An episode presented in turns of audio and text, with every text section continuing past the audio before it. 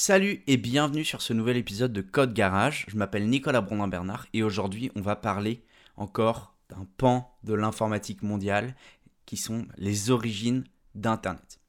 Alors petit disclaimer avant, je tiens vraiment à préciser pour les, plus néophytes, c'est que euh, Internet, le concept d'Internet et le concept du web sont complètement différents. Donc aujourd'hui je vais vous parler des origines d'Internet, mais on va pas du tout parler du web. Donc Internet, c'est un réseau complexe, une infrastructure mondiale dont euh, bah, le web n'est qu'une partie du contenu. Aujourd'hui sur Internet, bah, on ne partage pas seulement des documents web, on partage aussi des fichiers, des emails, de la voix, euh, des données de jeu, des applications financières en temps réel, euh, de la vidéo, etc. etc.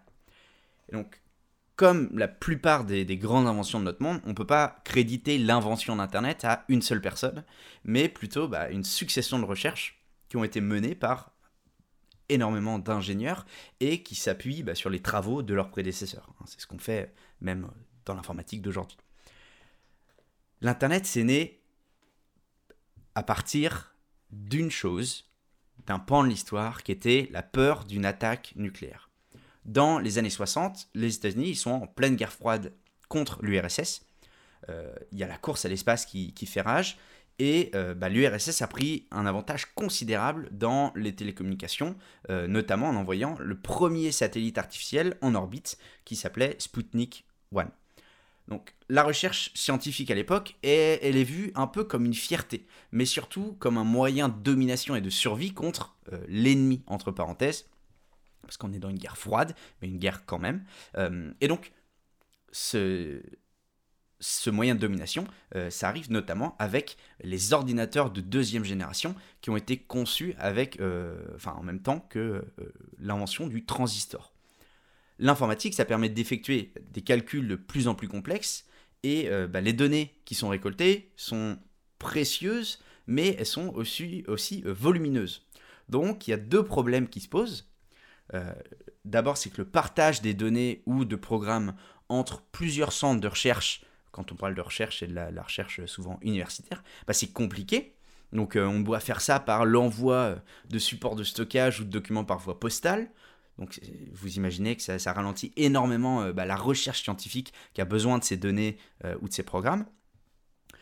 Mais en plus, à l'époque, la menace d'une attaque nucléaire bah, plane sur les États-Unis et bah, il y a un besoin vraiment de trouver une solution euh, qui facilite la, ce qu'on appelle la dissémination des informations et de documents à travers le pays, euh, parce que bah, simplement, il y a des points avec euh, notamment les technologies de communication de l'époque, bah, il y a des vrais points comment dire, qui sont critiques et que si on coupe certaines lignes, s'il y a des, attaques nucléaires dans certaines zones des États-Unis, ça peut quasiment couper euh, l'entièreté des communications, des télécommunications euh, au sein des États-Unis, ce qui serait euh, dramatique. Donc, à l'époque, l'ARPA, l'agence de recherche gouvernementale américaine, commence des recherches autour de la création justement d'un réseau qui pourrait résoudre bah, les problèmes que j'ai cités juste avant, et donc qui serait financé par le ministère de la Défense. Enfin, l'ARPA est, financé par le ministère de la Défense et donc euh, la recherche autour de, la création d'un réseau euh, est aussi financée par, euh, ce, ministère. Donc, en collaboration avec le MIT, bah, ARPANET verra le jour comme étant le premier réseau étendu euh, et donc il verra le jour le 29 octobre 1969 parce que c'est le premier test d'envoi de messages entre deux machines qui sont situées euh, pour l'une à l'université de Los Angeles, euh, de Los Angeles pardon, le UCLA, et l'institut de recherche de Stanford. Donc on enverra le premier paquet sur ce réseau-là. Donc ce, ce soir-là, ça se passe dans la soirée, on envoie simplement le mot login euh, qui aura réussi bah, à parcourir la distance de plus de 600 km entre les, deux instituts euh, en quelques minutes. Enfin presque, parce qu'en fait, les trois dernières lettres du mot euh, mettront plus d'une heure à arriver suite à un bug du serveur central. ok? Ce qui fait qu'en fait, les gens ont reçu LO. L'eau, donc c'est l'eau, c'est le premier message transmis sur ce qu'on appelle l'ancêtre d'Internet, donc ARPANET. Ce qui est assez drôle, c'est qu'en fait, le, le terme lot, en vieux jargon euh, anglophone, ça, ça correspond à une exclamation de surprise. En gros, c'est une, une abréviation du mot euh, look. Euh, et donc, ça, ça bah, ce qui est drôle, c'est que ça représentait parfaitement la surprise bah, des ingénieurs qui ont, reçu ce message-là à, cet instant précis. Donc, voilà, il y a, y a un double sens dans ce, dans ce bug. Donc euh, évidemment par la suite, l'ARPANET va évoluer, il sera capable de supporter des fonctionnalités comme euh, bah, la, connexion à distance, le transfert de fichiers, l'envoi d'emails, euh, mais c'est surtout le premier réseau à commutation de paquets. Donc là, on rentre un petit peu dans des détails un peu plus techniques. Donc c'est quoi la, commutation de, de, paquets euh, c'est ce qu'on appelle le packet switching en anglais. Et donc, c'est une méthode de, décomposition d'une donnée complexe en plusieurs petits paquets de données, euh, chacun contenant une en-tête et ce qu'on appelle une charge. On parle en anglais de payload. En gros, chaque en-tête de chaque paquet va permettre bah, au paquet lui-même d'être dirigé sur le réseau depuis euh, l'envoyeur jusqu'au destinataire et euh, bah, pour que tous les différents payloads à la fin soient reconstitués et qu'on retrouve la donnée complexe, le, gros, volume de données euh, bah, à la fin, qu'on puisse le reconstituer et qui puisse être traité par euh, la couche applicative, par les applications qui tournent sur la machine. Alors il y a deux, il y a notamment deux avantages de cette méthode. c'est la gestion des erreurs de transmission et bah, le caractère non bloquant des données volumineuses.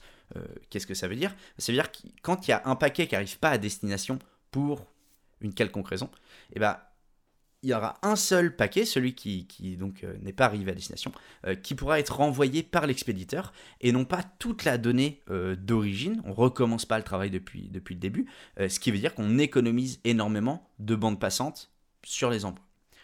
Et évidemment, si deux fichiers doivent être envoyés, par exemple, on envoie on va prendre des tailles de fichiers d'aujourd'hui, mais un fichier de 2 gigas et un fichier de 100 kilooctets, eh ben, le deuxième fichier, celui de 100 kilooctets, n'aura pas besoin d'attendre que le premier fichier soit fini d'envoyer. Il va s'intercaler entre les paquets du premier.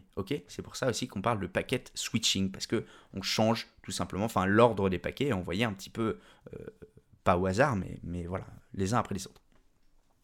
Donc euh, l'implémentation technique majeure qui est utilisée pour euh, euh, les réseaux interconnectés comme bah, justement Internet, c'est ce qu'on appelle le TCP/IP. Et c'est notamment l'arrivée du TCP/IP qui va permettre la création du réseau Internet grâce à cette standardisation-là.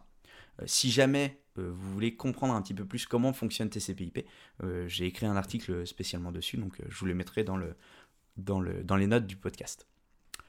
Donc Internet maintenant.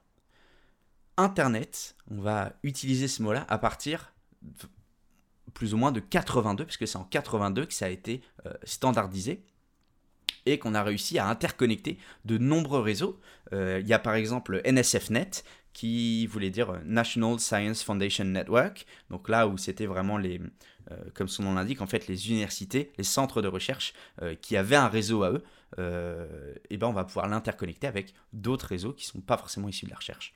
Euh, et, donc, par exemple, pour connecter ce réseau, on va dire, de chercheurs avec des réseaux de supercalculateurs ailleurs aux États-Unis pour qu'ils puissent envoyer des calculs et effectuer des calculs euh, bah, à l'autre bout des États-Unis. Donc l'expansion académique, on va dire, d'Internet, ça va continuer jusqu'en 89. et après, après 89, c'est là que vont arriver les premiers fournisseurs d'accès à Internet, les FAI, euh, publics, notamment aux USA et aussi en Australie. En 90 d'ailleurs, les financements pour ARPANET euh, ont été euh, stoppés parce que bah, c'était l'ère d'Internet. C'est là que c'est démocratisé et, rendu public Internet.